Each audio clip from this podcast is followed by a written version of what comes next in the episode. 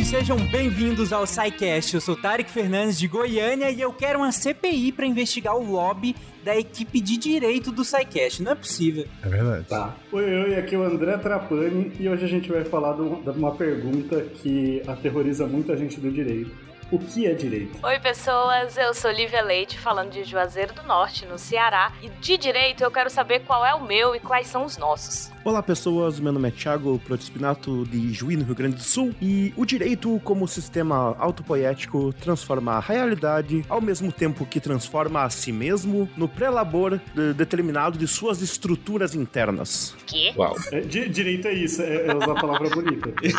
Exatamente, é isso. Falou, gente. Essa foi minha intenção. Acabou o cast. Bom dia, boa tarde, boa noite, suas mentes deviantes. Aqui é Túlio Tonheiro de São Paulo e direito é uma coisa das rugs que põem despõem as regs twigwikes. E quem não entendeu isso, por favor, coloque o que é direito no YouTube e você vai dar bastante risada. Gaspar Catarina, que é Marcelo Guaxinim, e com tanto que é de direito, ainda tem gente que te de esquerda. Você está ouvindo o SciCast, porque a ciência tem que ser divertida.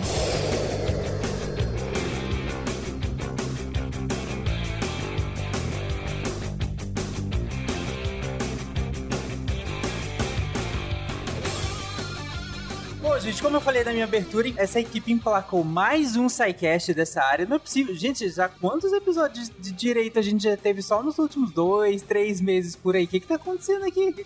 Quem, a mão de quem vocês molharam pra, pra emplacar esse tanto de episódios só sobre direito? Mas enfim, o episódio de hoje, é, eu imagino inclusive era pra gente ter feito isso antes, né? Que a gente já meio que foi lá na frente, falou coisas bem mais específicas. É, e sendo justo, a gente falou muito de direito também em outras séries, né? Naquela série mesmo que nós fizemos sobre, sobre os poderes, né? E um deles a gente fala sobre o judiciário. E obviamente lá a gente fala muito de direito também. É, em outros tantos episódios que acabaram surgindo naturalmente das temáticas que foram se desenrolando. E aí foi legal que vocês agora resolveram meio que. Peraí, vamos, vamos parar um pouquinho e falar. Mas afinal, o que, que é de, o direito em si? O que, que é direito? E é muito doido, porque, de novo, é uma palavra que serve para muitas coisas. Como é, eu comentei naquele SciCast, no primeiro SciCast de consciência, né? É, em que a palavra consciência funciona de tantas maneiras diferentes, né? Eu acho que direito também é uma dessas palavras. Claro que aqui a gente consegue delimitar muito mais o, o seu significado, mas aí eu deixo para vocês que são da área, que são operadores, o que, que é, gente, direito? É simples de responder assim ou, ou, ou é tão difícil a ponto de precisar um SciCast inteiro e olha lá. Olha só, Tarek, você falou aí que a gente já falou de direito. Tudo que a gente falou de direito até agora, nas pautas, nessas, pelo menos nessas pautas recentes sobre direito, mas eu acho que até nas mais, nas mais antigas, né? Tem aquela bem antiga de crime e castigo, que todo mundo achou que era livro, Sim. né?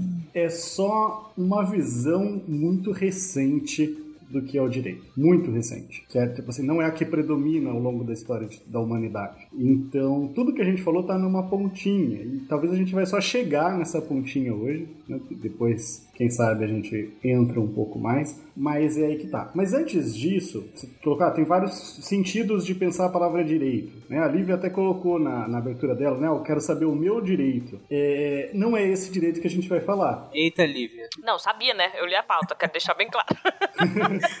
Porque você tem várias ideias que podem vir à mente. E eu faço isso quando eu tô no, na, dando aula, né? Eu já jogo. Primeira coisa que eu faço, primeira aula, eu boto eles para responder o que é direito. E essa ideia do meu direito sempre surge. Só que essa é uma visão, inclusive é uma visão muito recente. Quando a gente fala em direito antes aí de um certo tempo, não existe essa ideia do meu direito. Mas então eu vou dividir aqui em três coisas diferentes que a gente pode considerar como direito, pra gente deixar bem específico qual que a gente vai tratar. A primeira ideia é pensar o direito enquanto área do conhecimento, né? Então, o curso de direito, né? Ah, eu estudo direito, eu pesquiso na área de direito. Então, esse estudo do direito mesmo, né? Muitas vezes a gente chama de direito. Não é disso que a gente vai falar propriamente dito. A segunda, que é essa ideia de o meu direito, é o direito subjetivo. Direito subjetivo é uma pretensão que a pessoa tem de ter, né, diante das outras, de ter um direito seu, um direito meu, né? Por isso que é subjetivo, do sujeito sendo pensado, né? Então, quando eu falo, ah, eu tenho direito à propriedade, tenho direito à vida, que foi o, o cast que a gente fez, direito à vida, né? meu direito à liberdade de expressão,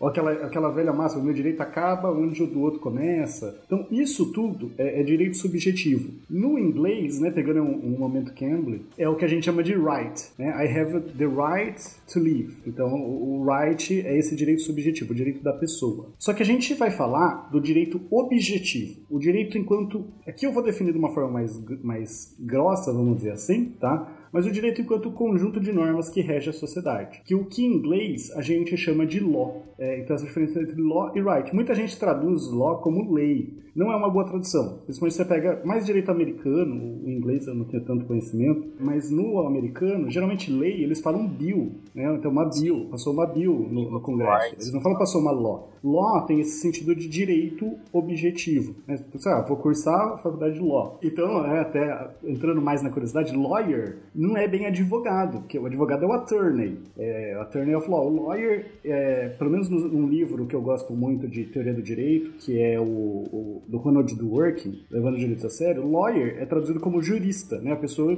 que, no geral, estuda o direito, estuda o law, o direito objetivo. Então, é, fica aí essa, essa curiosidade. Eu acho que, que esse negócio, essa conceituação que você trouxe aí, André, é muito legal porque você vê, quando a gente olha para o direito, ele é uma área de conhecimento tão ampla e com sentidos múltiplos que você precisa entender o que ela é para você entender o conceito dela primeiro, como ela se aplica e quais são as áreas que ela tá, tá, tá dentro. É isso que é engraçado. Até por isso que talvez, Tarek, seja legal que a gente esteja fazendo esse, esse cast agora e não antes, porque a gente já deu alguns exemplos objetivos para as pessoas olharem e terem alguma, alguma noção para poder entrar nesse cast. Na verdade, os outros foram preparatórios a esse, que é engraçado, né? Saber o que não é, basicamente. É, exatamente. Eu quero ver, né? Eu deixei ali um, um, um negócio secreto na pauta. É, eu quero perguntar para vocês, e o ouvinte também pode fazer esse raciocínio, pensando nesse sentido desse direito, assim, é, o que que você, Tarek, começar por você, o que que você, o que, como você responderia a pergunta, o que é direito? Caraca, mas aí eu, eu responderia tudo que você falou que não é, basicamente.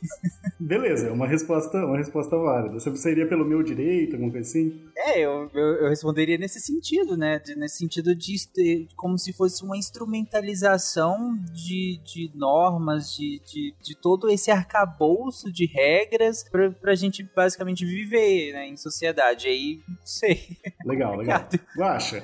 O oposto de esquerda. Beleza. Lívia. Ah, mas aí eu li, né, a pauta. Hum. Mas, tá, mas vamos lá, antes de ter. Antes de ler, o que Tá, você beleza. responderia? Eu acho que eu iria, conta principalmente da minha formação, eu acho que eu iria na linha que o Tarek está trazendo também. A gente ia falar muito da instrumentalização das nossas, dos nossos valores, das nossas percepções de justiça. Eu ia associar direito à justiça, apesar de saber que nem tudo que a gente considera justo necessariamente está, né, é, é considerado direito e é considerado ou é considerado certo. Nessa resposta tem um que bastante da visão sociológica já, É. lógico, que talvez não vai dar pra entrar hoje, mas no futuro, quem sabe. É, agora vamos ver, né? É, Túlio, Vamos lá, vou tentar não ser agora, muito. agora- agora vamos pôr os, os advogados no fogo. eu vou tentar não ser muito. com um conceito muito específico, mas eu diria que direito é um conjunto de normas jurídicas, né, do direito positivo, normas escritas e normas é, morais que compõem a sociedade e que por conta disso regram o jeito com que a- as relações so- sociais ocorrem. Então, coloco os dois dentro do mesmo do mesmo saco. Eu gostei dessa resposta, mas dá pra problematizar. Tiago, claro, né? Se, se- se fosse uma resposta que não desse pra problematizar, ia ser o cast inteiro. É, Bom, o que é o direito, né? Esses tempos atrás a gente gravou um SciCast sobre consciência. E nesse SciCast foi perguntado o que é consciência e a gente acabou conversando e vendo que esse é um assunto bastante complexo de definir. E eu diria que o próprio direito, ele também é, tem seu nível de complexidade para definir o que seria o direito. Porém, ah, ao meu ver, assim, e não ah, seguindo o que está escrito na pauta, pensando de uma maneira assim completamente livre, claro que o direito ele tem a questão das normas, ele tem as questões dos códigos, dos tratados e tudo mais, mas ele também para mim é uma coisa um pouco etérea, assim, ele sai disso para se tornar um conceito que, por exemplo, todo mundo tem uma opinião sobre o que é o direito. Todo mundo poderia dizer a sua opinião mesmo que é errada ou que certa ou que divergente da nossa. Porém, eu acho que o direito ele é uma eh, entidade, entidade não sei se seria a palavra certa, mas algo que permeia a sociedade de- praticamente do seu início, né? Vários tipos de direito, vários tipos de sociedade. Porém, eh, no momento agora, num sentido de democracia brasileira, de, de ordem constitucional, eu diria que, de fato, é esse conjunto, né? De leis, costumes, normas que pautam o que a sociedade pode ou não fazer, né? Ele tem uma questão de administrar as expectativas da sociedade, no sentido de que, baseado nas leis, a gente sabe o que, em tese, as pessoas farão ou não farão, e caso elas descumpram essas normas, essas leis, elas serão penalizadas, né? Por descumprirem o que está determinado e o que foi acordado uh, para construir uma sociedade minimamente em paz, uma sociedade que tem né, as suas regras e tem os seus limites. É interessante que vocês foram né, em questões fora do, do que geralmente a gente ensina até em cursos de direito sobre o que é direito, mas está presente em algum grau uma visão de um direito, principalmente ali na parte da resposta do Túlio, parte da do Tiago, tá bastante, embora eu disse parte, porque outra parte realmente eles fogem disso. Mas a visão que a gente tem muito, e é uma visão que está muito presente nas faculdades de direito e até no imaginário popular, é, é do direito como algo que é feito pelo Estado, vinculado ao Estado, ou pelo menos a uma figura de autoridade, de alguma forma. André, deixa eu te atrapalhar, que agora eu me empolguei. Porque, assim, o ouvinte não sabe, mas na pauta estava escrito assim, secreto. A gente não sabia que isso ia acontecer nesse momento. Só tinha assim, momento secreto.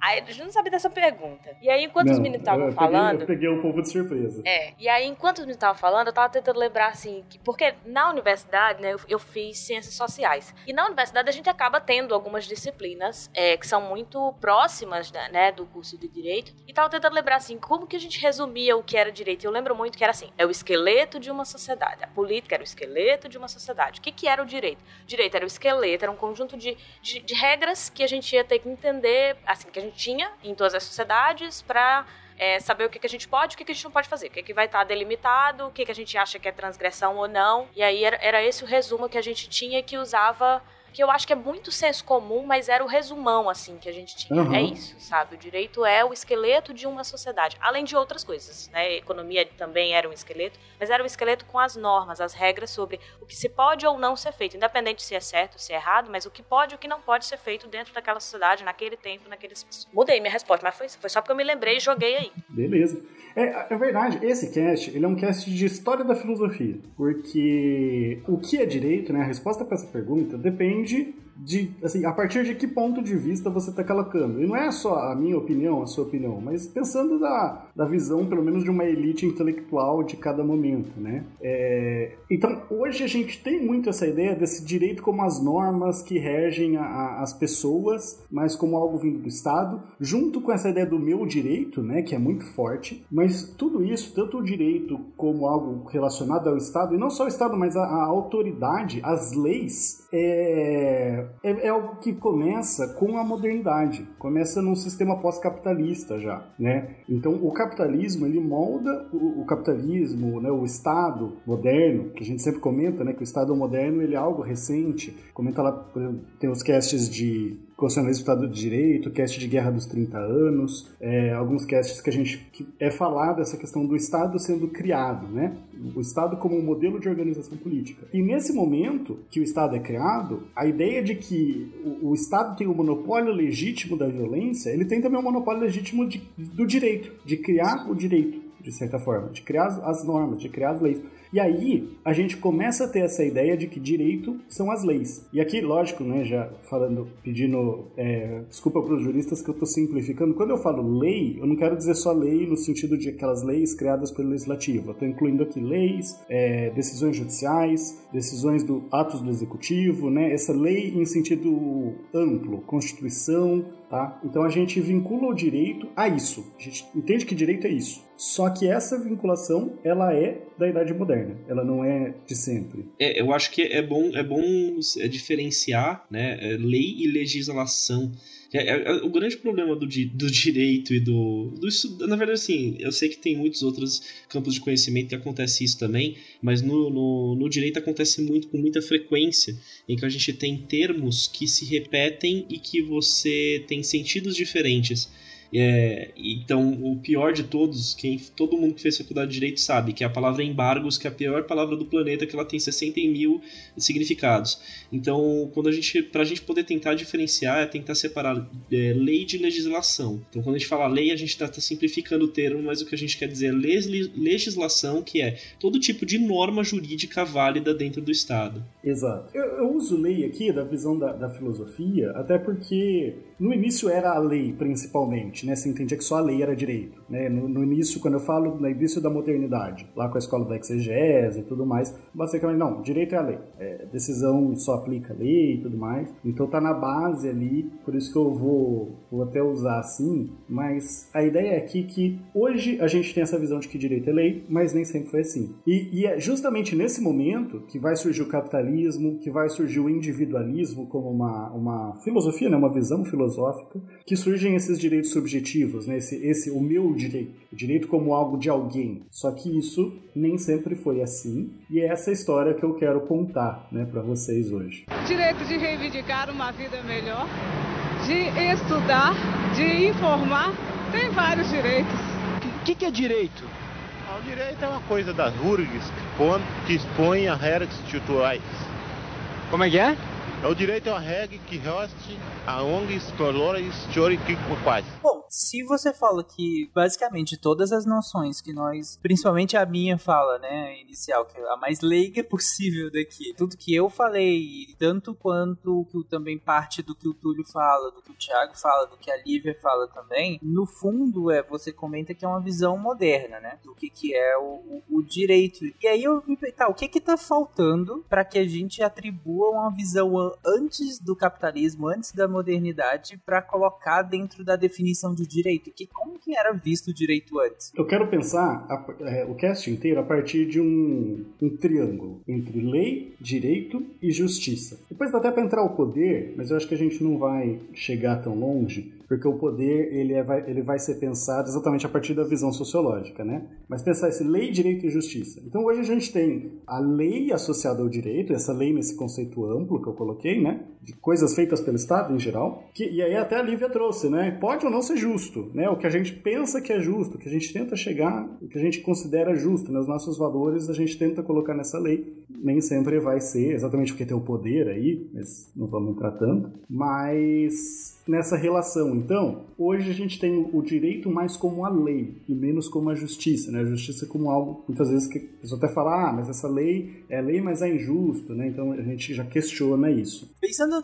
nessa questão da antiguidade, é, e aí o, o, eu, tinha eu fiz uma pergunta de, de, modo geral, e aí eu imagino que vocês a respondam o que, que é esse direito, que não é tudo que a gente falou, à, à medida que vocês a gente faz essa retrospectiva histórica, por assim dizer. E aí, em vários sidecasts diferentes, e alguns específicos, e aí eu já não me recordo qual o título exatamente, é, mas nós comentamos que o, o, o, código de Hammurabi, eu não sei se aí vocês classificariam como mais antigo, né? Mas acho que a gente chegou a falar que era. E, e eu lembro que na época foi interessante porque a, a, visão que a gente tem do, de modo geral do código de Hammurabi, do, do olho por olho, dente por dente, é algo com, como uma coisa muito bárbara, né?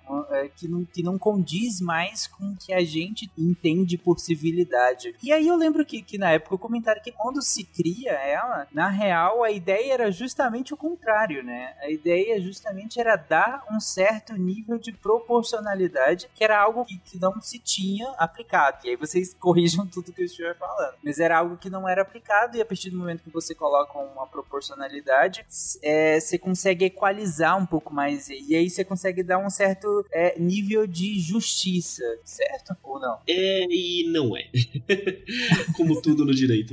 É, mas assim, o, o grande ponto que eu acho que é o ponto que o, que o André comentou, né? Sobre quando a gente fala sobre a, a regulamentação pelo Estado do, do direito, né, das normas jurídicas, ele, ele vem, na verdade, como um reconhecimento do que a gente chama de monopólio da violência pelo Estado. E aí a gente entra num outro conceito que é o poder de polícia. É algo que eu não vou falar aqui muito para poder não ficar muito me alongando, mas quando a gente fala, é, será, é o exemplo que a gente tem no, no, no Brasil, vai. No Brasil nós temos uma polícia que pode carregar armas e que tem o poder de utilizar essas armas de uma forma legítima, né? Então essa, esse é um exemplo, né, que, que é o poder de polícia, polícia mesmo, né, colocando mais a força policial, mas esse poder de polícia pode se aplicar a qualquer coisa, qualquer solução de conflitos e, a, e fiscalização da sociedade. Que não, a, a, nesse caso, a palavra polícia ela tem um sentido mais amplo, né? Então, quando o Código de Hammurabi veio, que, que é isso que é bem interessante, porque a gente tem que pensar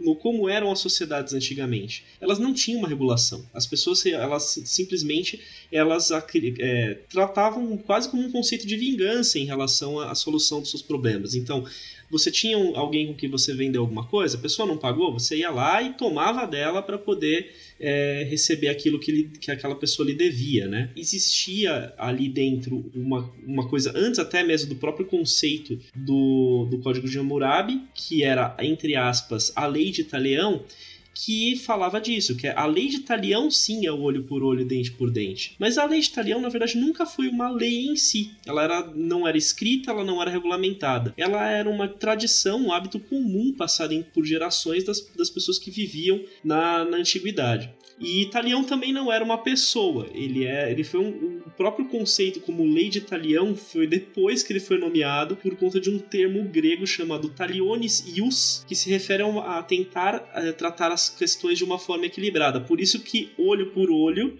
ou seja, era uma questão equilibrada você agir com a mesma com uma violência proporcional a violência que lhe era desferida. Se alguém te dá um soco e arranca um dente, você não quer dar um soco e arrancar um dente, você quer quebrar a pessoa na porrada. Mas a lei de Talião vinha para tentar dar uma proporcionalidade nisso, e o que ele falou tem todo sentido, né? E o Código de Hammurabi ele veio para isso, para tentar é, é, regulamentar e botar por escrito isso, né? É, essas questões para poder criar é, alguns limites para as coisas. Eu vou pegar um só um exemplo, por exemplo, que, que tinha na, no Código de Hammurabi era que é, você tinha os construtores, que eram pessoas extremamente importantes dentro da sociedade, e se você a pessoa construísse uma casa, a casa caísse, matasse alguém, por exemplo, matasse o filho do, do dono da casa, você ia lá e matava o filho do, do dono do, do, do da pessoa que construiu, né? Ou o próprio pessoa, se morresse o dono, matava-se o construtor.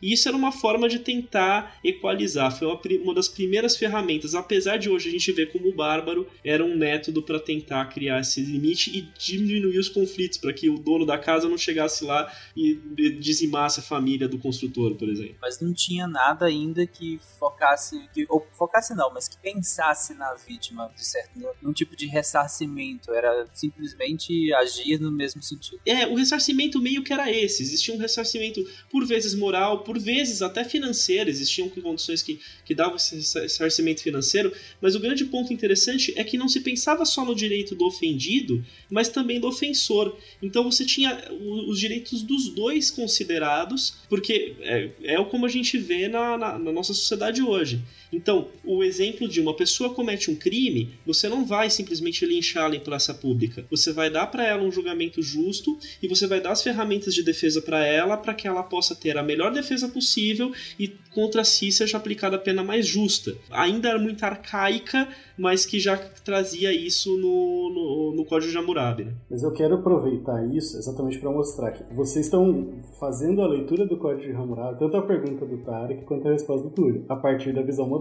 De, ah, mas a, o direito da vítima, ressarcir a vítima, o direito do, do agressor. Essa visão do direito da pessoa não existia. É mais uma questão, e aqui vai ser o mote dessa primeira, primeira parte, de regular as coisas como elas devem ser. Não porque é direito da pessoa receber o ressarcimento ou o direito da pessoa ser punida de forma adequada, mas porque é a, forma como se deve reger. É mais a visão de direito objetivo do que de direito subjetivo. A, a ideia do direito subjetivo, ela é moderna. Então, a, eles não pensariam dessa forma. E, mas, e outra coisa que é interessante já, né, isso, já estou tirando essa, essa questão exatamente porque é interessante para a gente entender essa, essa, essa evolução, né, que o Túlio colocou, não era propriamente uma lei, né, era um hábito. E isso mostra também a, essa relação já entre lei, direito, né, o que vem do Estado, o que vem da autoridade, a gente não pode falar em Estado ainda, mas o que vem da autoridade, o que vem, o que é, que é uma, uma norma que colocada ali e que é diferente de pensar necessariamente o direito como isso que vai regir a sociedade. E, e é, é doideira pensar isso, que são coisas diferentes, porque pra gente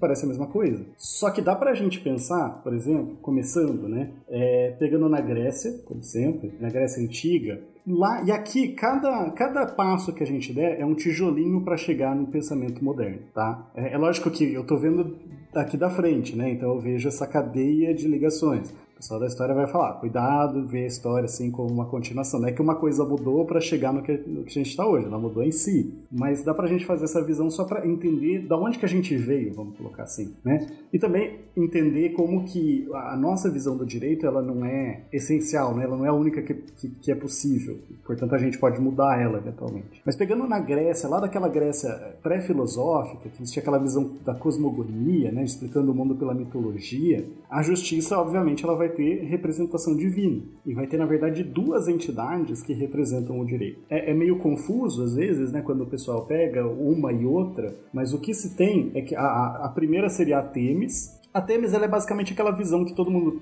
vê da justiça, sabe? Com a, com a espada, a balança. Com a diferença que aquela, aquela justiça que a gente vê, ela é a romana, né? A deusa Justita. A, a ela em vez de ter uma venda, tem até outras diferenças de postura e tudo mais. Tem um, um colega meu que adora analisar, mas eu não vou entrar tanto. A, a Temis, em vez de ela ter uma venda, ela tem os olhos bem abertos, né? Que ela tá sempre buscando a verdade, é, em vez da questão da imparcialidade. Mas a Temis é uma titã, que é convidada a morar no limbo. E como titã, então ela é uma força primordial. Ela é uma coisa que existe antes dos deuses. Então ela é um direito anterior aos próprios deuses. A própria ordem que Zeus vai criar, né? As regras que Zeus vai criar. Ela é antes do, do, do surgimento do ser humano. É, ela é mais antiga que Cronos, inclusive. Ou seja, ela precede o próprio tempo. O próprio tempo. É, e a Temis, a Temis enquanto justiça, ela representa o agir conforme um, um direito, esse direito primordial, esse direito divino. Mas esse direito pensa como uma coisa que rege a natureza. Do mesmo jeito que as leis da física regem a natureza, né, essas leis da, desse direito vão reger as coisas, né, como as coisas funcionam. Então, aqui eu vou até pegar umas noções de Tomás de Aquino, de, de Aristóteles, para tentar entender melhor, né, até porque as fontes elas não são tão boas nesse sentido, a gente pode pensar num, num, agir conforme as leis naturais do mundo. Mas não as leis da física, não tipo cair porque a gravidade me puxou. Mas até num senso de justiça. E aqui, é o que eu falei, a, a gente hoje vê o direito mais próximo da lei. Eles vão ter esse direito mais próximo da justiça. Então, assim como a gente age, né, é, no mundo físico, obedecendo às leis da física, é, a gente age enquanto sociedade obedecendo essas leis que regem a própria sociedade, mas não leis do, da autoridade, leis que vêm dessa força primordial. E para isso, gente, vale lembrar que é, até então você não tinha divisão entre ciência e, e, filosofia, entre humanas e naturais, né? Era tudo meio que visto como a mesma coisa. Você não tinha uma diferenciação. É, o pessoal que vai falar de justiça, né? Os pré-socráticos, por exemplo, eles vão usar aqueles conceitos de a, a, água é o elemento primordial, o fogo é o elemento primordial. Vocês podem conferir lá no cast de história da filosofia mesmo, né? Então dessa mesma noção de, de, de que eles tiram as leis da física, eles vão tirar as leis, essa, essa visão de, do direito. E a segunda a entidade é a deusa Diké, né? Diké, Dik, não sei, que o conceito grego de Diké engloba os ritos, os padrões de comportamento que são aceitos, né? Tanto os costumes esperados quanto os hábitos esperados. Então, os, nominhos, os nomezinhos gregos, né? Nomoi, é, eté, mas não vou nem arriscar entrar muito nisso. Então, a Diké ela não representa as leis humanas em si, mas o agir conforme as leis humanas. E aí a diferença entre o direito e a lei, porque a, o ser humano coloca as leis e o agir conforme essas leis é até uma questão ética, né? O agir conforme a lei. Não é que a, a, a Diké manda o que a lei está mandando, mas ela manda você agir conforme as leis da sociedade que você vive. É, é basicamente essa a ideia. Então é mais uma noção de moral do que de lei como a gente considera hoje. O, o, direito é mais essa noção de moral, de agir conforme as leis, do que as leis em si. E essas visões, elas são as que vão de certa forma, embasar um pouco a, a filosofia, né? Porque os filósofos, eles não partem do zero. Eles, eles veem essas noções é, e eles tiram a parte da cosmogonia, da cosmogonia, da mitologia, mas tem um todo um, são crenças, né? São conceitos que, de certa forma, regem a sociedade. Então, o Sócrates, por exemplo, ele vai diferenciar, né? Separar um pouco o que é o justo, o que é a lei e o que é o direito. A, a, sua visão sobre o direito, ela vai vir principalmente sobre os relatos que do Platão e de outros sobre, diante do julgamento dele, né? O Sócrates, ele é condenado à morte, é julgado e executado, é oferecido para ele, ele, ele não acha que fez nada de errado, né? e tem até um dos discípulos dele que tinha mais influência, tinha mais direito, dinheiro, oferece para ele fugir do julgamento, né, subornar o juiz lá para se livrar, e o Sócrates recusa, porque ele considera que as leis são injustas, que o julgamento é injusto mas que ele tem um dever de seguir as leis. Não pela autoridade, né? Tipo, né? vou seguir a lei porque a autoridade colocou a lei e a gente tem que seguir, né? Porque é, é, são as, as, leis da cidade, as leis do Estado, vamos chamar assim para simplificar. Isso é mais do pensamento moderno, mas um dever moral. E então você tem leis, justiça e direito. Ele ia passar por uma, uma condenação injusta, uma execução injusta, por causa de leis injustas, mas porque o direito mandaria ele seguir. Seria uma, uma justiça além das leis que vai determinar que ele seguisse essas leis. Né? Até pelo bem da polis, né? Uma justiça no sentido da diqué lá, de, de você seguir as leis. Deixa eu só fazer uma observação, André. É porque também a gente precisa lembrar, e aí por isso fazer essa separação,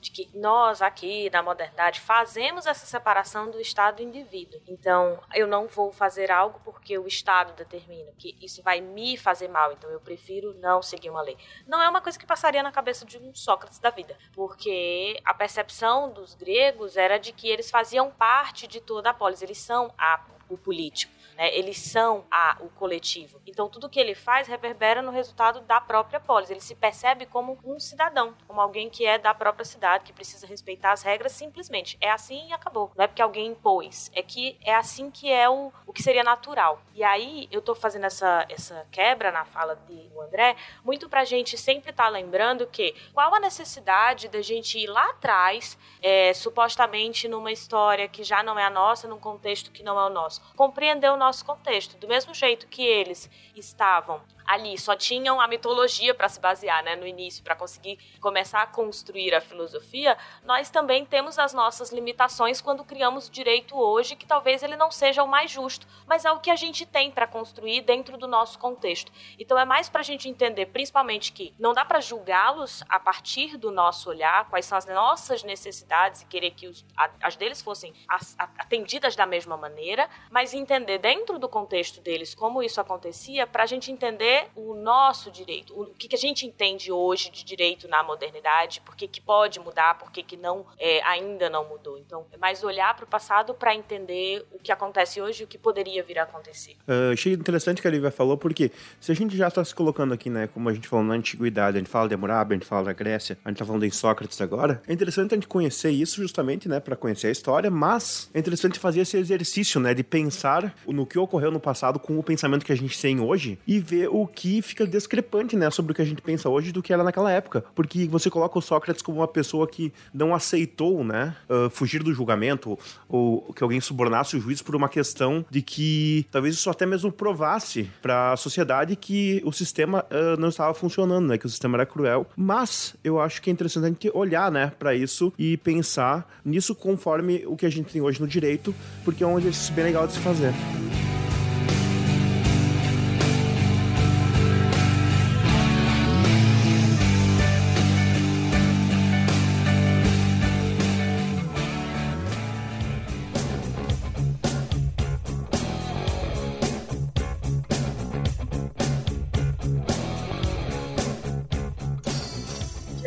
Comenta sobre essa, essa questão de, de eles se sentirem parte, né? E, e é interessante como isso para os gregos e aí por parte do, dos romanos também, mas os romanos começam já a romper um pouco mais com isso. Mas para os gregos até o tempo que você passava no privado e aí, claro, noção de privado nossa já é, era meio que um tempo perdido, né? Para ele o, o, tempo que você utiliza realmente melhor é o público. Você tem que estar tá na polis, você tem que estar tá no público, você tem que estar tá junto com as outras pessoas. Esse era o melhor investimento de tempo que você tinha. Essa noção de público e privado muito separada, de indivíduo, é moderno, né? Como o André coloca desde o início do episódio. Isso é muito moderno. Inclusive, privado, aquele que se priva da vida pública, né? Indivíduo tem a mesma raiz de idiota, ideon. Né? O idiota é aquele que se aliena também da, da vida política, né? Então, a, as raízes gregas mostram de onde que vem os conceitos. Isso muda realmente na modernidade. Se a gente não faz essa separação e não entende o contexto, a gente cai nessa ideia de que tudo que foi do passado era atrasado, errado e como que eles não percebiam. E a gente não entende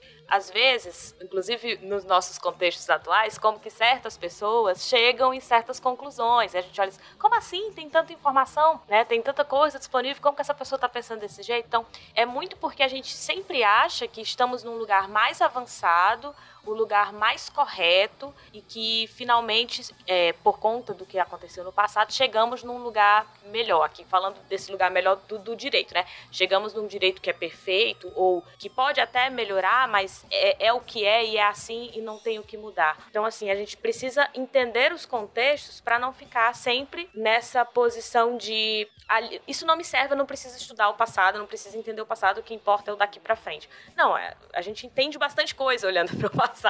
Pelo pra... contrário, o que eu quero é exatamente isso, é mostrar que o que a gente acredita hoje é um mito. É, o direito uhum. que a gente tem hoje é um mito que a gente construiu. Então, na verdade, eu diria que tem duas coisas interessantes aí nesse seu comentário, Olivia. O primeiro, o primeiro ponto é o seguinte: do mesmo jeito que a gente não pode olhar para as coisas de hoje sem olhar o que tinha no passado, quando a gente olha para biologia, né? Quando a gente pensa no conceito de evolução, é, a gente também, também não pode fazer isso com relação à nossa sociedade.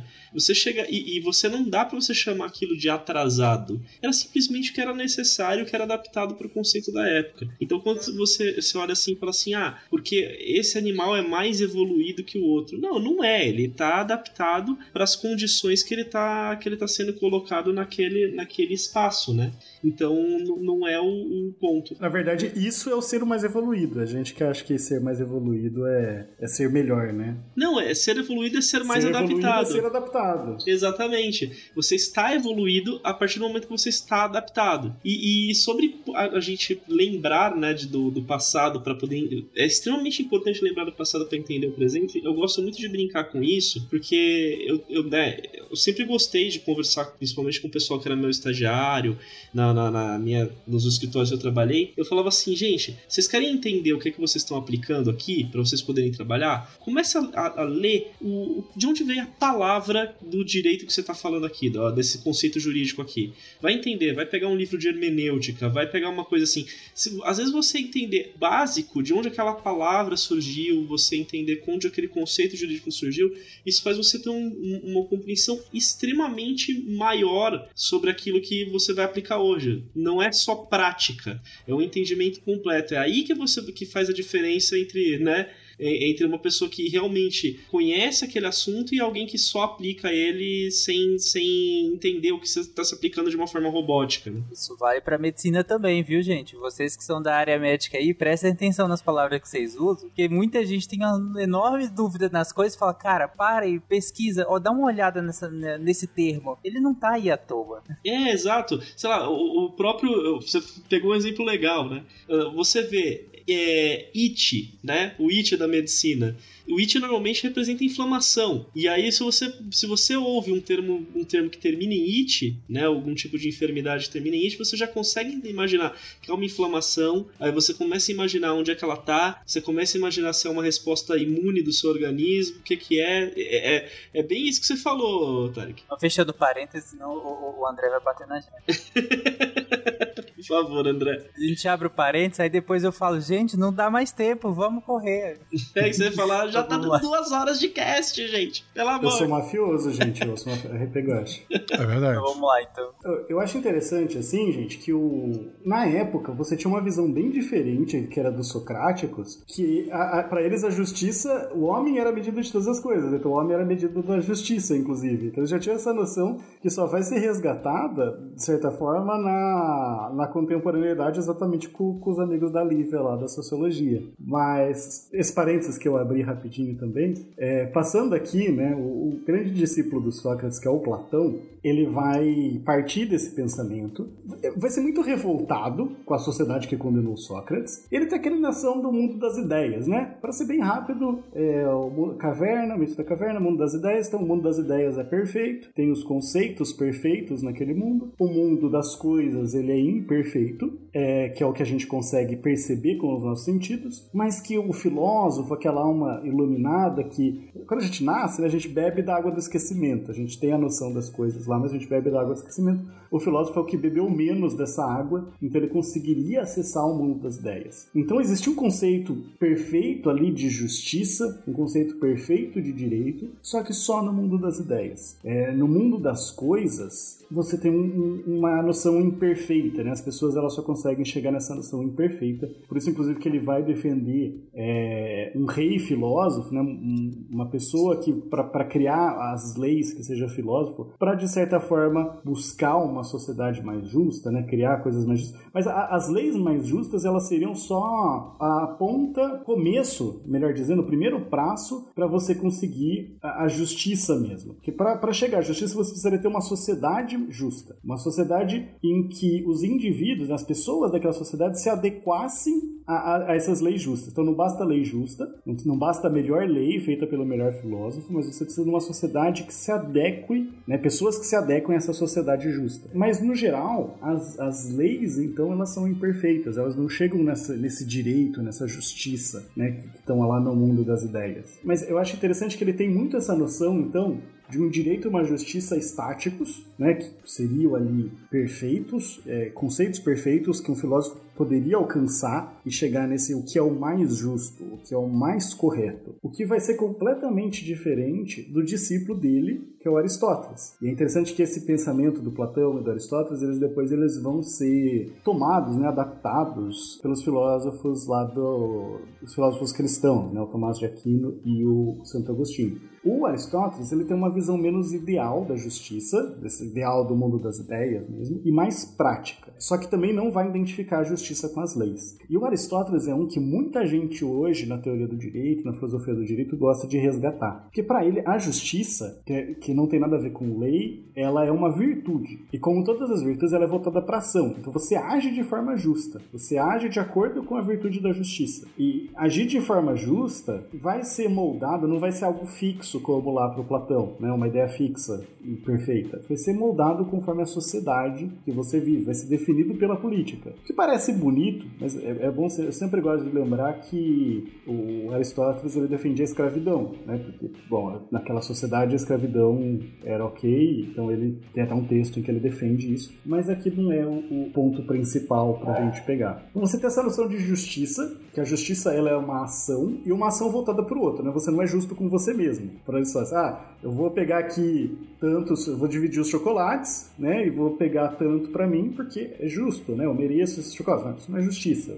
Também não é injustiça, você está simplesmente pegando para você. A justiça é sempre dar o que é do outro, né, dar a cada um o que é seu é, pro outro. Esse dar a cada um o que é seu como isso é definido é politicamente. Então ele poderia até defender uma sociedade aristocrática, vamos dizer assim, oligárquica, né? Não, dá a cada um o que é seu, esse o que é seu. Se você nasceu com certos privilégios, você pode receber mais do que o outro, desde que isso já esteja previamente estipulado. Mas o que é interessante pegar do, do, Aristóteles é essa noção da justiça moldável, né? essa noção da equidade que a gente chama. Então, o que, que seria a justiça para ele? Seria a adequação da lei ao caso concreto da forma mais justa. Então, você olha, o, olha um caso concreto, aí você pega aquela lei e, dentre as formas como você aplica aquela lei, você vai tentar pegar a forma mais justa. Então, a lei é uma previsão geral.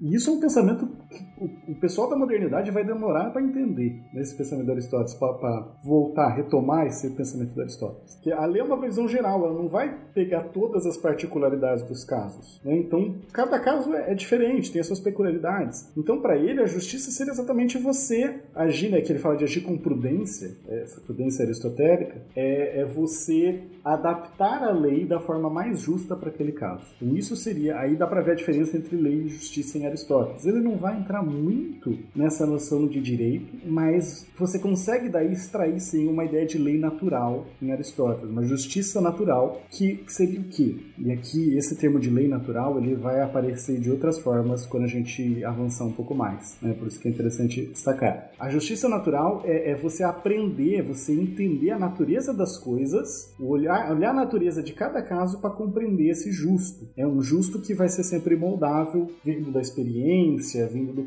é, sendo aplicado para o caso concreto. Eu acho que é legal comentar também. Agora, alguns estudantes de direito vão absolutamente odiar o que eu vou dizer, mas quando a gente fala sobre o que eu acredito ser um dos livros mais interessantes que você tem, que é Ética Nicômaco, que é um dos livros que a gente lê na, na no período de faculdade, né? É, que ele fala exatamente sobre isso. Ele fala que assim, quando você vai é, pensar na, na questão do, de como aplicar o seu comportamento perante a sociedade, você tem que pensar no meio termo. Na justa medida. Na justa medida. A justiça está no meio. Exatamente, a justiça está no meio. Então, você, você está sempre olhando para a coisa da seguinte forma: olha, aonde, aonde está justo? Aonde é a justiça? É a, é, é a mediana. A mediana vai ser sempre aquilo que você vai considerar justo dentro do, de uma sociedade.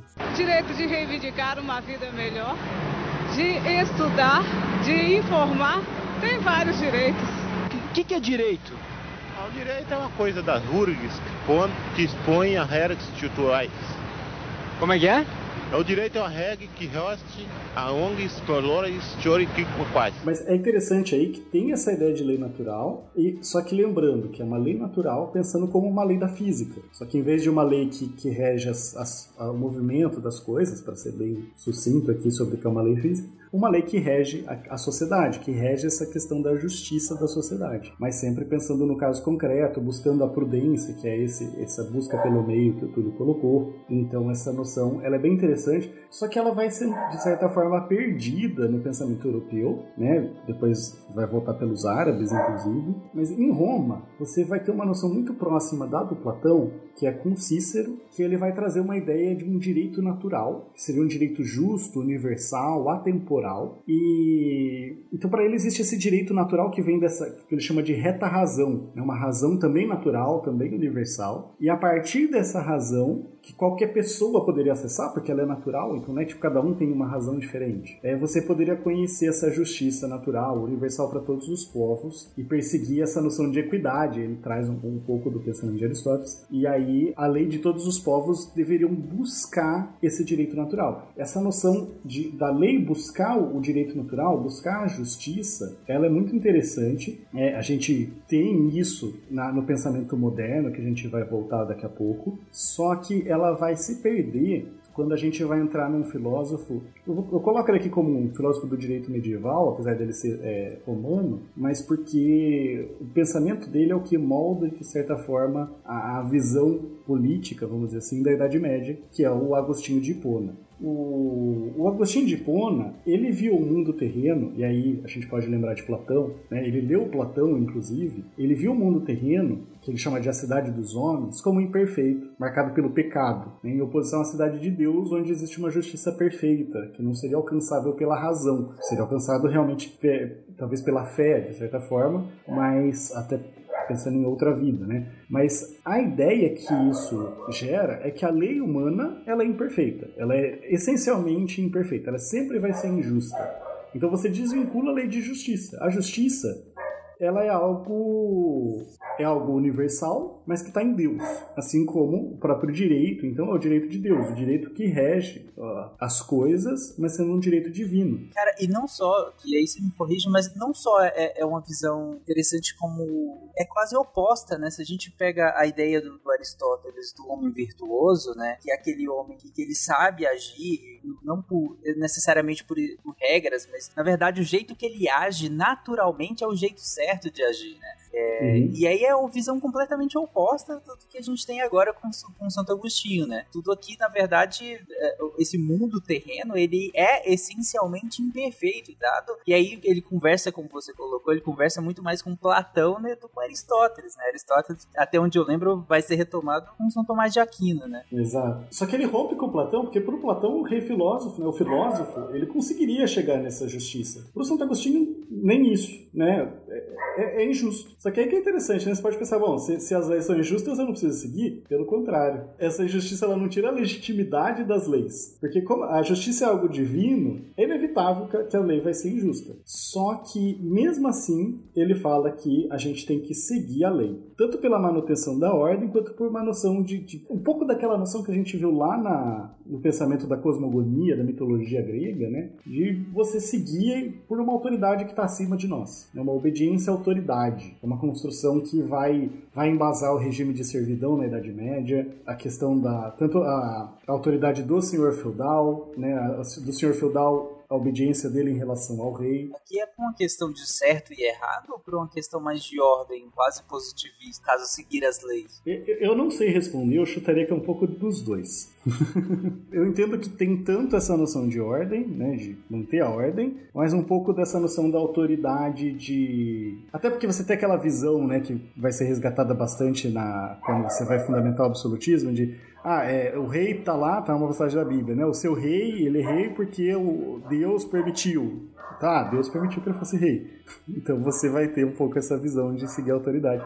Que ela até antes, tá? De, de, de Agostinho, São Paulo vai trazer um pouco essa noção também de seguir a autoridade, mesmo que, que seja injusta a lei, mesmo que é, não seja a, a lei mais correta, você segue, mantém a sua fé é porque para o Santo Agostinho, o que você fazia não era o que te levava para o reino do céu, era a sua fé. Então você mantinha a sua fé lá, mantinha a sua crença, e o, que, o reino que importa não é, não é o dos homens, né? não é a cidade dos homens, é a cidade de Deus. Então você segue ali as leis, mantém sua crença e boa, você vai, é, vai, vai para o reino dos céus, vai conhecer a justiça divina. É, a fé precede a razão para ele. É, exato. E é assim, lembrando que a gente está falando do período da Idade Média, né? Então a, a lei, quando ela, a gente está falando do coletivo, a gente está falando de uma posição da própria igreja. Então, a lei organizando a vida social, não a vida é, individual como é hoje na modernidade, onde eu escolho para qual religião eu quero, né, qual religião eu quero seguir. É, ela não funcionava assim. A, a, religião era o que determinava como as pessoas deveriam se comportar. E aí é que eu ia trazer um ponto que antes eu falei que por vezes a gente olha para o passado e enxerga como muito distante,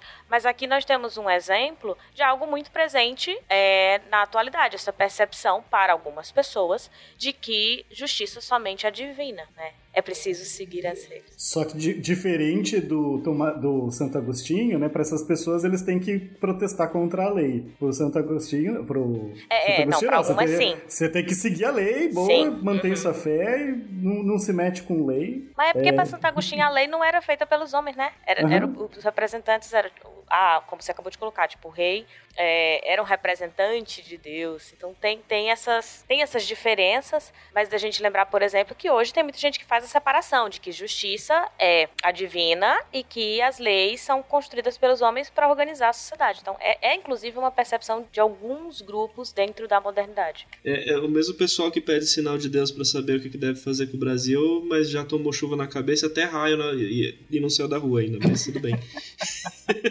Eu gosto de brincar que se fosse pelo, pelo Santo Agostinho, nós não precisávamos ficar fazendo coisa, tipo, se comportando certinho, né, pra, pra ir pro céu. Bastava ter fé. Quem estragou tudo foi o Tomás de Aquino.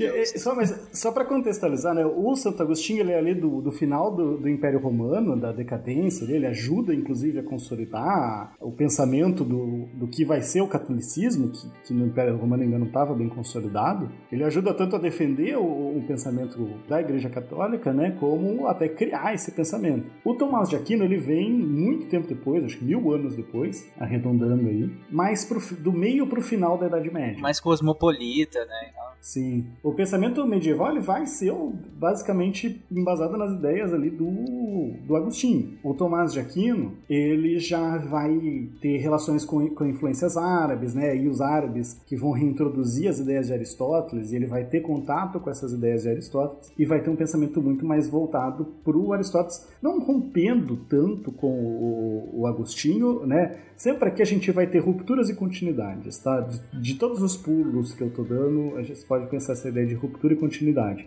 O Tomás de Aquino, ele entende que tem sim essa lei eterna, né? Que a gente não pode conhecer essa lei eterna que, que rege as pessoas. Você tá vendo? Essa ideia da, da, da, lei, o direito que rege a sociedade, como ele se manteve? Só que aqui pensando num contexto divino, né? Então esse direito que rege a sociedade, que é a lei de Deus, a gente consegue ter acesso só a uma parte dessa lei que é revelada aos homens, que é o que ele chama de lei divina. Revelada seja por, revelação mesmo, ou seja por fé. Só que como a, a lei eterna governa a natureza, né? Já que ela rege a natureza, e aqui a gente ainda não faz distinção muito entre leis físicas e, e essa lei do direito, então a gente tem uma inclinação para seguir essa lei. Por meio da razão, a razão voltando aqui, a gente consegue compreender essa lei. E essa lei que a gente consegue compreender, ele chama de lei natural. Então você tem a lei eterna, que a gente não tem acesso, que é aquela que o Tomás de Aquino fala, mas como ela, a lei eterna rege a natureza, a gente consegue entender um pedacinho que ele vai chamar de lei natural. E aí entra Aristóteles nesse sentido de usar a razão para compreender o direito que está contido na natureza. A gente vai olhar para a natureza para entender o direito. E com isso você quebra a ideia de que a justiça não pode ser alcançada. Não, pode. A gente tem que buscar, usar a razão para buscar essa lei natural e, e com isso você melhorar a lei humana. Então lembra do nosso triângulo, né? Lei, direito, e justiça. Até agora, a gente ainda está com a lei como algo separado do direito e justiça, algo que o ser humano cria e não tem nada a ver. O direito com essa noção de que rege a, a sociedade, né? E a justiça bem ligada ali ao direito. Às vezes até Platão, por exemplo, tem termos que às vezes é traduzido como justiça, às vezes como direito. Só que agora, com a lei olhando de certa forma para o direito e para a justiça, né? Mirando na justiça para tentar se melhorar. É uma coisa diferente, mas que toma como inspiração.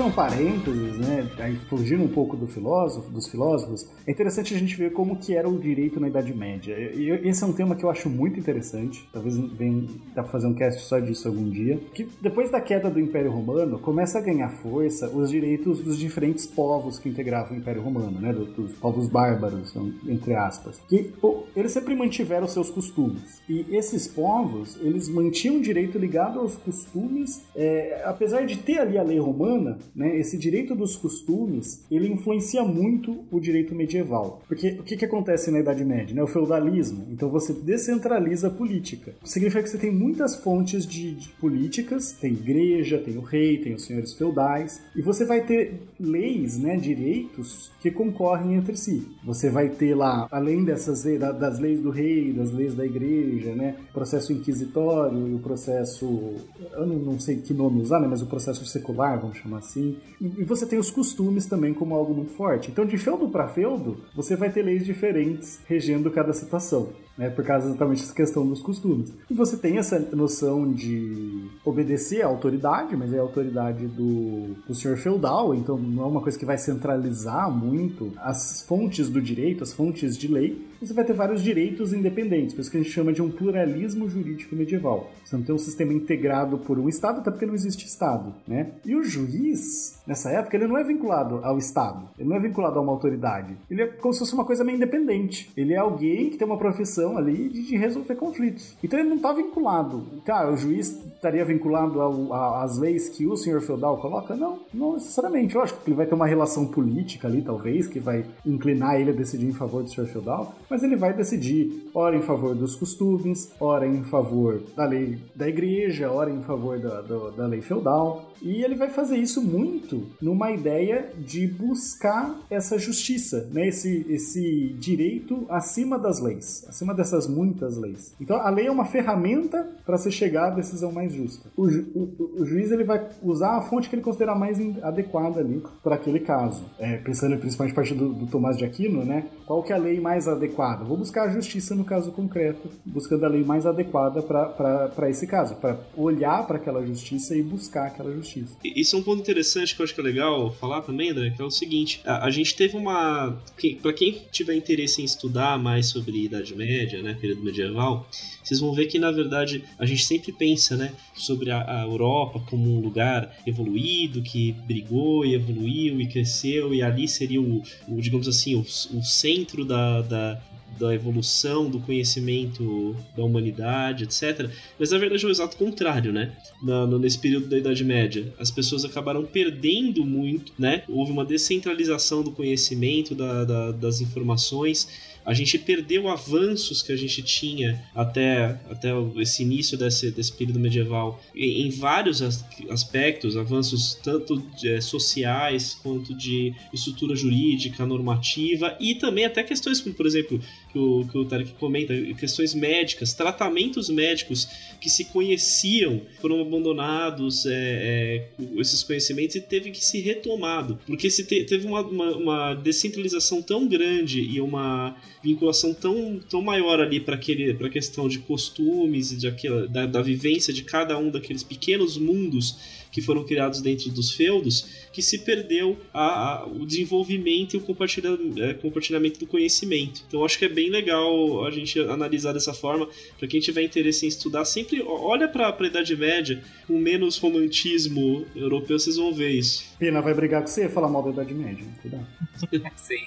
Eu acho bem interessante citar essa parte, tanto que o Túlio e o André falaram, é que nessa época, né, quando se coloca com a queda de um, de um grande império, né, do Império Romano, e também é uma época que não é uh, tão antiga, por exemplo, quanto o próprio Hammurabi que a gente estava falando antes, é uma época mais nova, e já existiam meios, né, de você anotar, de você escrever, de você ter essas normas, uh, e elas, muitas delas sobreviveram para a posteridade. Então é um período que a gente consegue, se a gente buscar e gostar desse assunto, encontrar essas normas, encontrar o que foi feito nessa época e como eles se organizaram, né? Até as questões das próprias jurisprudências, a questão de usar as leis, uh, as melhores leis em determinados casos, porque de certa maneira foi um período de muita mutação na questão do direito, porque cai o império e fica fica-se muita coisa em aberto, né? E as coisas precisaram ser construídas para que as pessoas continuassem vivendo né, no, na, na, sociedade que elas viviam e que, claro, era muito diferente de hoje, tanto quanto a questão que foi falado dos próprios juízes, né?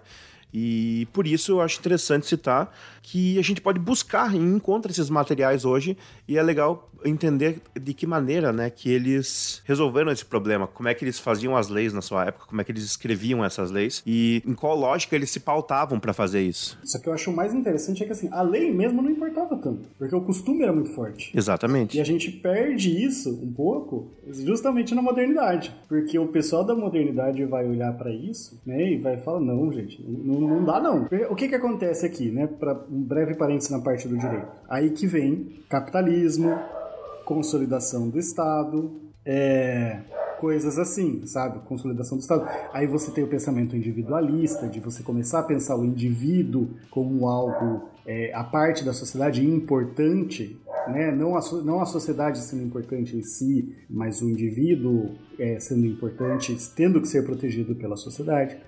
E essa visão, ela vai primeiro trazer a consolidação do Estado moderno, primeiro no absolutismo, né? É, com a burguesia era interessante para a burguesia ter um absolutismo com um direito consolidado, não que em cada feudo você ia ter a sua a sua lei, a sua, a sua tanto pesos e medidas, mas leis diferentes que vão reger as relações comerciais de forma diferente.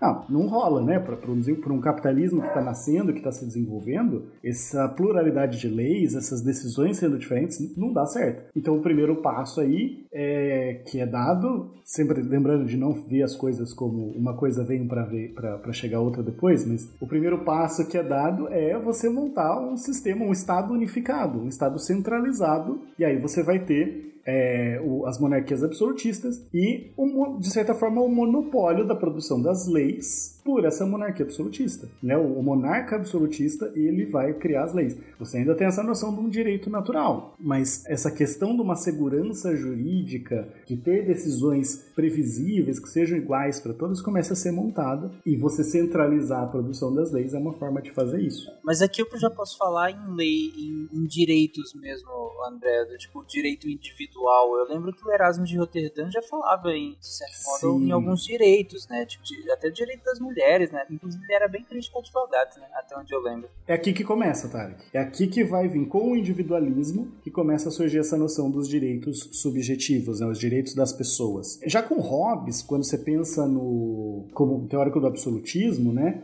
Você vai ter uma noção de que é, existem direitos naturais das pessoas, como o direito de é, a igualdade para matar, né? A capacidade de matar, a propriedade sobre todas as coisas, e que quando é criado o Estado ele cede todos esses direitos então, se ele cede é porque é dele, né? Ele cede todos esses direitos para o Estado, ele só mantém um, que é o direito de se autopreservar, né? O direito à preservação pessoal. Mas aqui então começa essa noção dos direitos das pessoas. E quando você passa, que eu estou dando um salto meio rápido, né? Mas quando você passa para o iluminismo, essa noção do direito subjetivo ela vai começar a aparecer com força. Então, Locke, você tem direitos naturais à igualdade, à liberdade, à vida, né, a propriedade privada, porque aquilo que você faz com, com o seu suor, né, com o seu trabalho, tem que ser seu.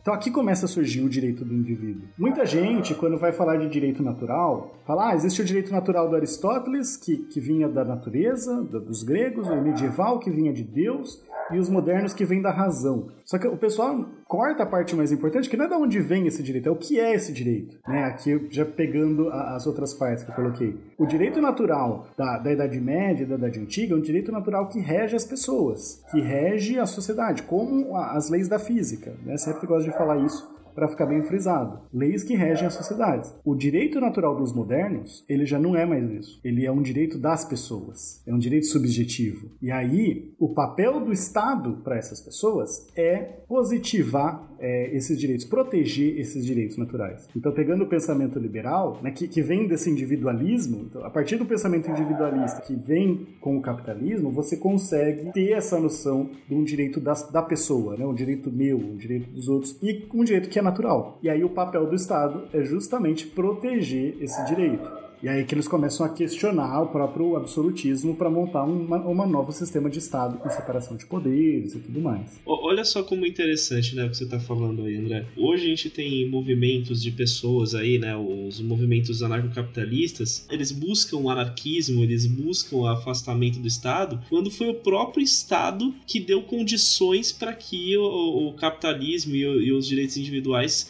pudessem é, florescer, né? Pudessem haver esse respeito ao direito particular de cada um, né? Os direitos subjetivos do, de cada cidadão e, de, e posteriormente das entidades, como pessoas jurídicas, etc. É muito curioso a gente ver isso, porque aí a gente volta. É, foi como você falou, você nunca tem a perda de uma escola de pensamento, você tem resgates a ela, mesmo que sobre um outro ponto de vista, mesmo que essas escolas de pensamento elas não, elas não diretamente se comuniquem, você não tenha pessoas realmente estudiosas sobre aquele tema, você pode ter pessoas pessoas pensando assim: poxa, tô cansado desse estado que me cobra imposto, eu só quero ganhar dinheiro e ficar na minha. Mas a pessoa não entende o quão isso que ela tá falando tem uma profundidade enorme dentro de uma história gigantesca de, de é, idas e vindas sobre um Estado mais forte, Estado mais fraco, né? um direito mais forte ou um direito mais, mais amplo, mais solto dentro de uma sociedade. Isso é, é, foi, gostei, gostei. Eu acho até bonito o Túlio tentando, é, é quase ingênuo do Túlio tentando buscar algum nível de racionalidade no anarcocapitalista.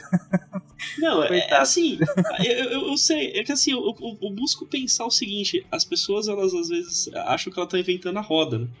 Então, eu acho que esse é, esse é o grande ponto. Uh, normalmente, se você tá com uma ideia, muito provavelmente essa ideia já, te, já tem alguém que já teve algo similar em que você vai poder é, é, se basear para poder evoluir a tua ideia. Eu acho que é por, por, isso que, que eu acho que é tão impressionante uh, quando a gente fala de ciência, né, do, do, do nosso trabalho aqui como divulgador científico, que é de tentar resgatar isso daí, tentar resgatar toda, toda a informação para que a gente traga algo mais completo, uma visão mais geral. É o, é o pensamento científico para a gente poder ter pares que critiquem as nossas ideias.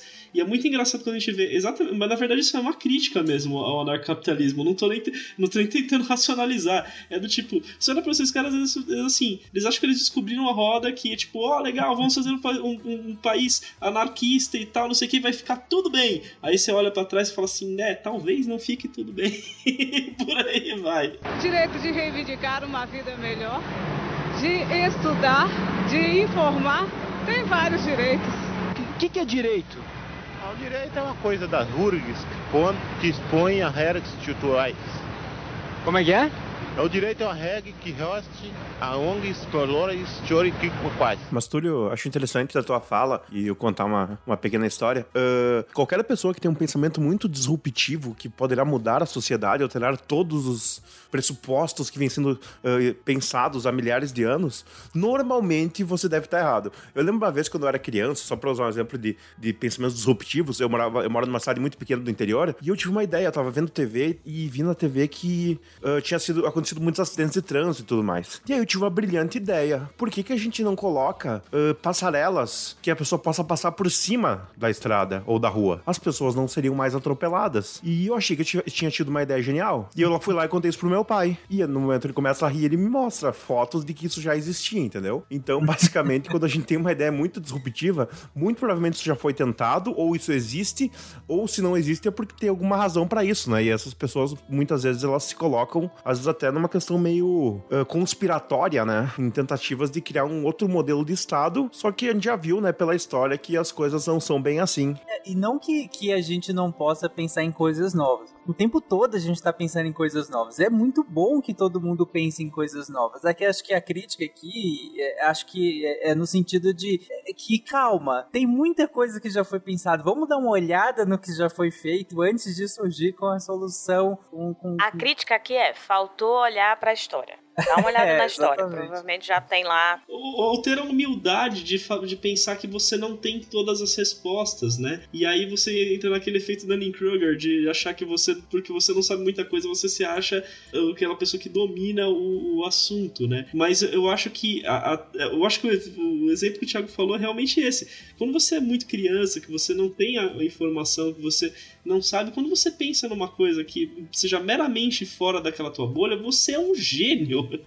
E, mas ao mesmo tempo, quando você quanto mais você sabe, mais você sabe que você não sabe, né? Então é, é, é ter essa, essa humildade na, na hora de formar o conhecimento, principalmente com uma coisa tão complexa quanto a sociedade e a, né, e a vida social e o direito e a regulamentação é, é algo que é importante. Assim, mas tem que ficar claro que é, tu não pode se sentir pior por ter tido a ideia da passarela. Porque existe, por exemplo, as pessoas que acham que ganham dois segundos andando, atravessando embaixo da passarela e elas estão um pouquinho abaixo de você. É verdade. Mas voltando aqui, gente, é, vocês estavam comentando em relação a, a, essa mudança, né? Que, que como vocês fizeram essas ressalvas, mudança não no sentido de que uma, uma ruptura em que se joga fora, não, muito pelo contrário. Né? Rupturas né? e continuidades. É, exatamente, é sempre assim, sempre rupturas e continuidades. E aí, nesse sentido, eu tinha, tinha até perguntado ao André sobre essa questão do direito, né? Do direito individual. E aí, André, eu tenho, eu tenho outra questão e para dar continuidade aqui né, nessa questão, é que nesse momento, a gente já consolidou esses direitos, eu digo consolidar no, no, na maneira escrita dele de verdade. Tá, é uma pergunta. É uma pergunta, desculpa. Falta entonação no fim. eu também estou esperando o ponto final. Então, nesse momento, você. Primeira coisa, né, você cria essa ideia de que a lei mesmo, a, a lei, lembra que eu falei lá do, do código de Hammurabi? Você tá pensando, ah, o direito do indivíduo. Não, a lei era para regular as pessoas. Agora não é mais. Agora a lei ela é para garantir os direitos das pessoas. Ainda não tem. Quando a gente está no absolutismo, ainda não tem essa noção. Mas a partir da Revolução Francesa, é, você consolida o Estado liberal e esses direitos considerados naturais, a liberdade, a propriedade, eles chegam nas leis, né? E aí você tem a, a, diferença, né, que eles vão falar em direito natural e direito positivo. Onde que começa a jogada de mudar a noção de o que é direito, o que é lei, né? Porque até então o direito era essa coisa fora da lei, essa coisa que rege a sociedade e a lei é o que, os, o que as pessoas fazem. Agora você tem o direito natural, que é essa coisa fora, que é o direito dos indivíduos inalienável, e você tem o direito positivo, que é o direito feito pelo Estado, né? Primeiro pelo monarca absolutista, depois pelo legislativo, principalmente, né? Pensando na separação dos poderes mais tradicional. E aí, o, o direito positivo, ele vai buscar o direito natural. Lembra lá que eu falei do no, no, São Tomás de Aquino, do nosso triângulo, e aí a lei olhando para o direito? Agora a gente só substitui. Corta a lei, escreve direito positivo, e onde estava só direito, a gente coloca direito natural. E a partir dos códigos, né, do Código Napoleão na França, na Alemanha você demora um pouco para ter um código, né, demora um século, e você vai ter lá, baseado nessa noção dos costumes no direito romano,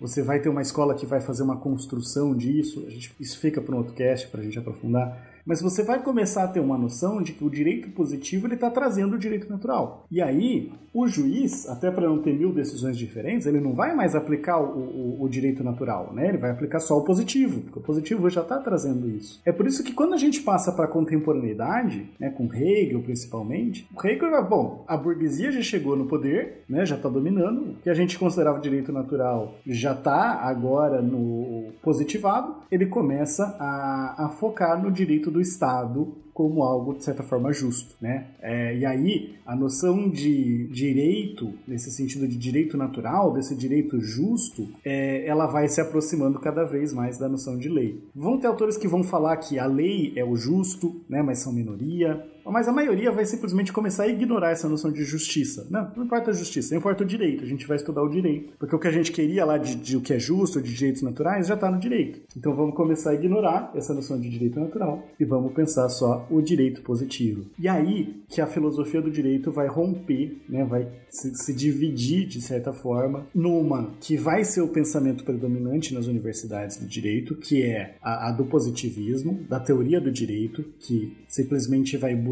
formas de aperfeiçoar a forma de interpretar técnicas de analisar esse direito. Você vai ter uma linha mais crítica com, com a sociologia, né, começando ali principalmente por Marx, que vai começar a olhar e vai falar, ah, vocês estão falando que vocês estão olhando só esse, essa lei como direito, só que isso é uma visão, né? A visão de quem está no poder. E, e, nisso vem toda essa noção de que a justiça, ela é, de certa forma, depende da sociedade, é justo para que aquela sociedade ou que aquela elite considera justo. É, então você vai ter essa visão crítica e você vai ter outras visões que não necessariamente vão fazer uma crítica para o direito, mas vão começar a ver o poder por trás do direito.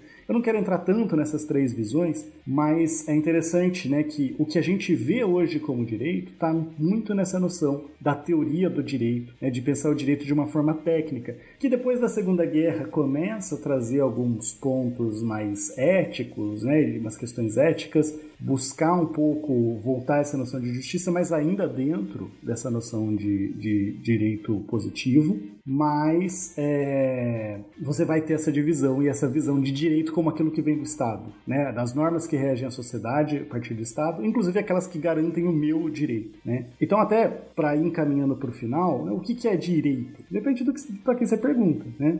Você vai ter uma visão do positivista de direito vinculado a essa noção de lei nesse sentido amplo. Você vai ter uma noção diferente de, ah, existe um direito positivo que está nas leis, mas existe um direito natural mais ligado à justiça. E quanto mais você vai voltando, o direito ele se torna essa, vai se tornando essa coisa natural. Até porque eles não tinham essa visão sociológica de criticar, não, o direito é um fruto do que vem do povo. Até falei lá dos, dos sofistas, né, que tinha essa noção da justiça, o homem à medida da justiça, mas é uma noção que vai ser, de certa forma, abandonada ao longo da, da antiguidade, da Idade Média, vai ser resgatada só mais na contemporaneidade, com a sociologia, né, esse pensamento mais crítico. Mas vai variar. E assim, o que eu gosto de pensar, para pensar o que é direito, é a gente tentar pensar numa sociedade, né, uma sociedade primitiva, uma sociedade que você vai. Quando que você vai falar? Existe agora direito, existe uma norma. Porque numa sociedade primitiva, muita coisa do que você faz, você faz porque você acha errado, você acha moralmente errado. Não porque você acha juridicamente errado. Tipo, isso aqui não é uma resposta, tá? Para o que é direito. É, é, o começo de um raciocínio, talvez. E quando você segue uma coisa, pensando até na nossa sociedade hoje, se você segue uma coisa porque é certo, você está agindo moralmente. Então, uma das grandes dificuldades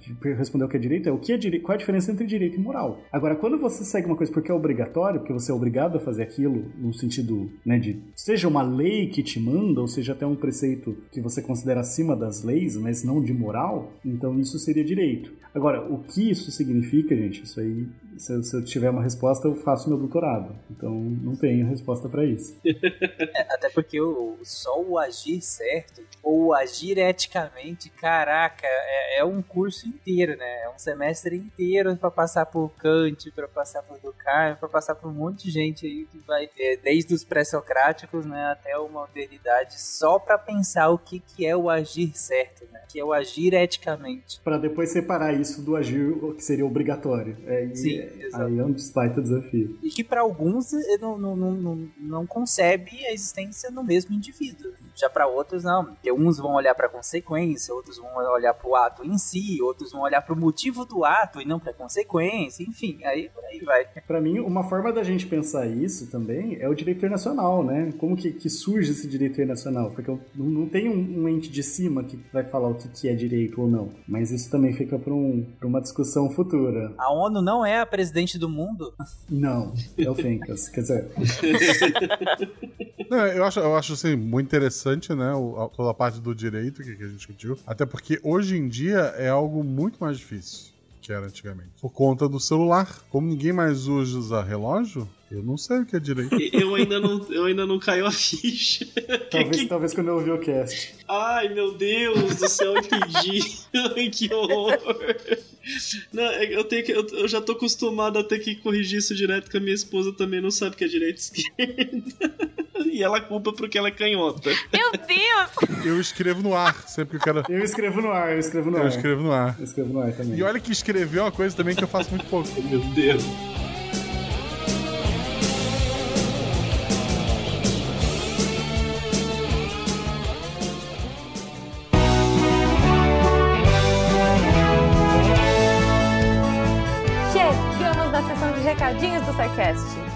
Jujuba, passando aqui só para avisar que se você ouvinte quiser ajudar o projeto a continuar divulgando ciência de forma divertida, você pode através do PicPay, Padrim ou Patreon. Além do SciCast, você ajuda a manter outros projetos da casa e a manter o site também, com a nossa produção diária de textos incríveis. Caso você ainda não tenha visto, a gente editou o patronato para esse ano. Temos novidades bem legais esperando por vocês. Os nossos lindos patronos que apoiam e amam o projeto tanto quanto a gente. Os links vão estar aí no post. Fora isso, se você quiser entrar em contato com a gente para dúvidas, sugestões ou, enfim, recadinhos quaisquer, é só mandar e-mail para contato@scicast.com.br. Por hoje é só e eu encontro vocês na semana que vem.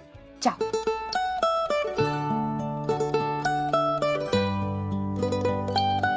Thank you.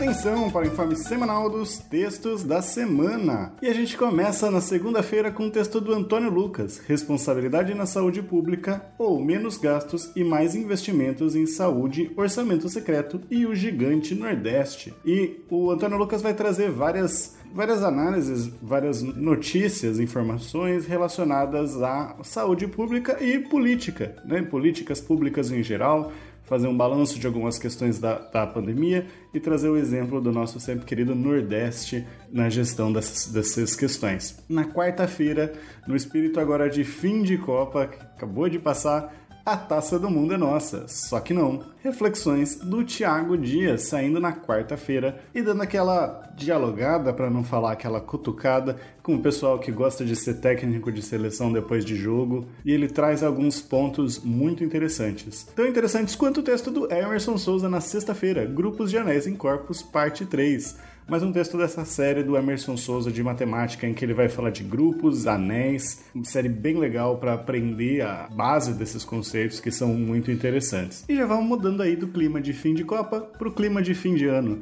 Desejo para todo mundo uma boas, boas festas, né? Um feliz Natal para quem é de Natal, boa comilança para quem é de comilança igual eu e vejo vocês na semana que vem, que a gente vai ter mais textos lá onde você já sabe, www.deviante.com.br. E lembra que você também pode vir e se tornar um redator deviante. Vamos começar o ano novo fazendo a, ciência mais divertida, entrando para a equipe do Deviante, manda e-mail para contato@saicast.com.br. Eu sou André Trapani e então é Natal.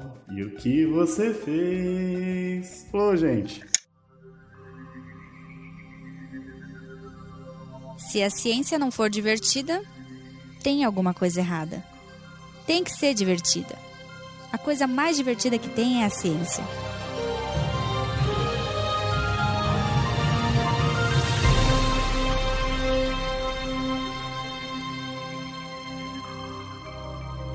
Este programa foi produzido por Mentes Deviantes. deviante.com.br. Este programa foi editado por Tapcast. Edições e Produções de Podcast.